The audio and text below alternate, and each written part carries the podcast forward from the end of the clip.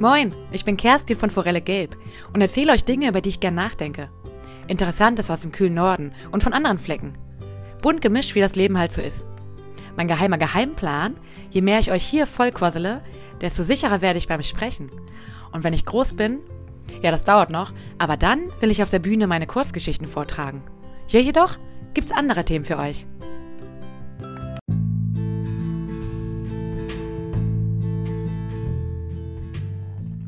Der Pirat Störtebecker ist fast allen ein Begriff. Dort, wo man ihn um 1400 enthauptet haben soll, steht heute ein Denkmal, eine Bronzestatue. Ob es ihn wirklich je gegeben hat, steht auf einem anderen Blatt. Ich erinnere mich daran, dass ich mir als Kind ganz sicher war, seinen Schatz zu finden. Damals war ich für sechs Wochen auf Borkum zur Kur und ich habe gebuddelt wie eine Blöde. Ob ich den Schatz gefunden habe und seitdem Geld und Juwelen in meiner Lego-Kiste verstecke, sage ich euch nicht. Auch wenn es Störtebecker nie gab. Dort, wo sein Denkmal jetzt in Hamburg steht, fanden früher Hinrichtungen statt. Von Piraten oder auch anderen Verbrechern. Dass es Henker damals, wie in einigen Gegenden der Welt auch heute noch, gegeben hat, ist also eine Tatsache. Wie so ein Henker gelebt hat mit seinem Beruf, davon möchte ich euch heute erzählen. Im Norden ist der Wind rau und das Beil ist immer scharf. Ich nenne unseren imaginären Henker Erik weil Erik ein schöner nordischer Name ist. Erik wohnt in Hamburg und hat Frau und Tochter. Aber er lebt 200 Jahre später als Störtebecker. Erik hat von ihm aus, von ihm aus zahlreichen Geschichten gehört. Und ihm ist bekannt, welche Vorfahren welcher Familie ihn gerichtet haben soll. Familie Rosendahl aus Buxtehude. Denn solche Geschichten machten die Runde und sie halten sich ja auch heute noch. Erik und seine Frau wohnten, was typisch war für diese Berufsgattung, neben einem Siechenkrankenhaus. Er hatte also vielleicht Leprakranke als Nachbarn. Ein Stück entfernt vom Stadtkern. Die Gesellschaft mied Erik. Wenn man ihn auf der Straße sah, senkten sich die Blicke. Dabei, er hat sich diesen Beruf ja nicht direkt ausgesucht. Er wurde hineingeboren. Wikipedia sagt, den Söhnen von Scharfrichtern stand praktisch kein anderer Berufsweg offen. Eriks Vater war also Scharfrichter, sein Opa auch und der davor, und so zog sich das über Generationen hinweg fort. Die Töchter der Scharfrichter konnten nur in diese Kreise heiraten und gingen dann halb verrufenen Tätigkeiten nach. Viele betrieben Wahrsagen, Liebes- oder Schadenszauber und magische oder Naturheilverfahren. So bilden sich, bildeten sich richtige Scharfrichter-Dynastien, die aufgrund des geschlossenen Heiratskreises viele verwandtschaftliche Verflechtungen aufwiesen. Kein leichtes Los, alles vorherbestimmt. Wir wissen ja auch, dass jeder Mensch ein anderes Temperament hat und es gibt zum Beispiel zart beseitete Menschen. Und die gab es natürlich auch damals schon. Jedoch mussten sie ihre Gefühle abschalten, denn Job ist Job. Früher war das also ein ganz anderes Leben. Eine Ausbildung wie heute den Neigungen entsprechend nachgehen? Fehlanzeige.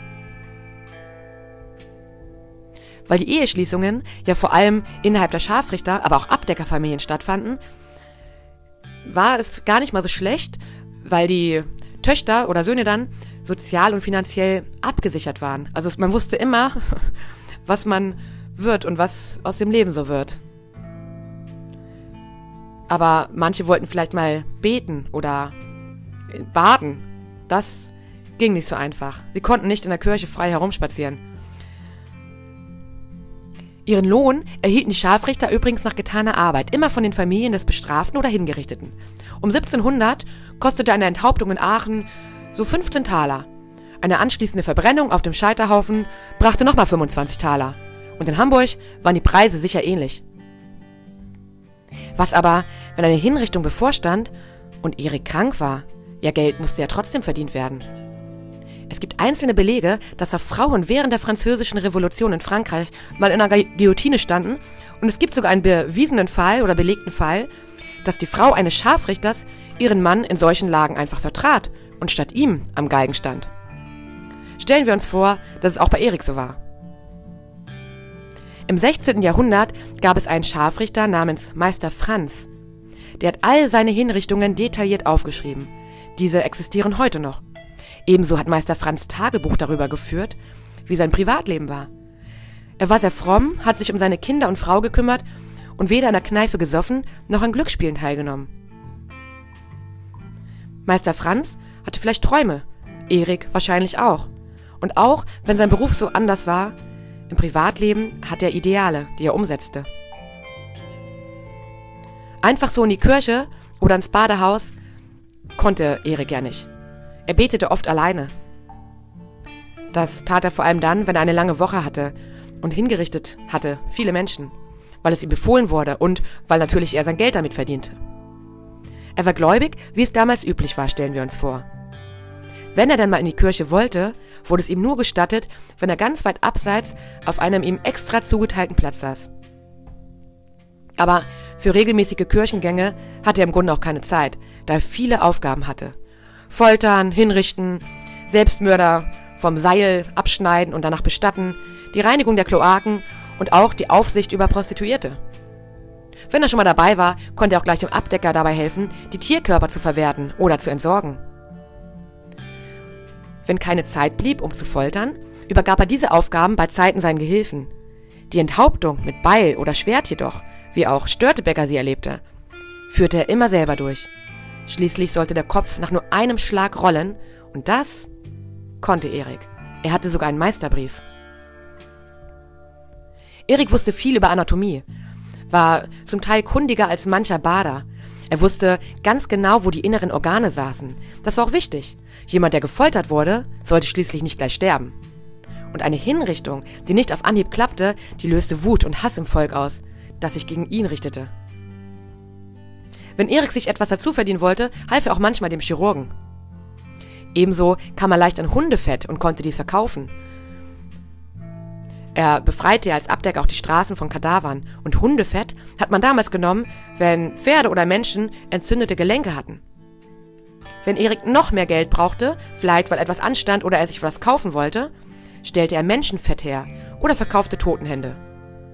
Für uns heute unvorstellbar, früher jedoch etwas ganz Normales. Gelernt hatte Erik sein Handwerk von seinem Vater. Alles. Nach der Ausbildung ging er einige Zeit auf Wanderschaft, wie andere Handwerker, und als er dann zurückkam, legte er seine Meisterprüfung ab. Nur mit dieser hatte er überhaupt eine Chance auf Anstellung als Henker.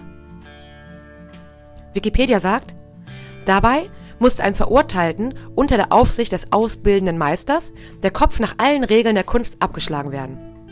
War dies erfolgreich, so erhielt der auszubildende Scharfrichter einen Meisterbrief, mit dem er sich für freie Scharfrichterämter bewerben konnte.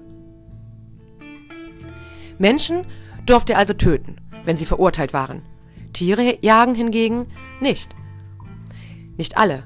Erik wäre gerne mal zur Jagd gegangen, aber nur Wölfe durfte er legen. Die gab gab es damals zwar noch zahlreich, auch in Hamburg. Und Erik hatte auch schöne Wolfspelze aus eigener Jagd. Trotzdem war es für ihn nicht so schön, dieses abgeschiedene Leben zu führen. Er war froh um seine Frau und seine Tochter. Er hoffte, sie eines Tages mit dem Sohn des Baders zu verheiraten. Mit dem Bader kam er gut aus. Sie kannten sich schon als Kinder vom Spielen. Und diese Familie hatte einen ganz guten Stand. Er wünschte sich für seine Tochter ein gutes Auskommen und einen besseren Platz in der Gesellschaft, als er ihn hatte. Würde es schließlich der Sohn des Schlachters werden, wäre das auch nicht schlimm. Und es wäre üblicher auch. Hauptsache, kein Henker als Ehemann.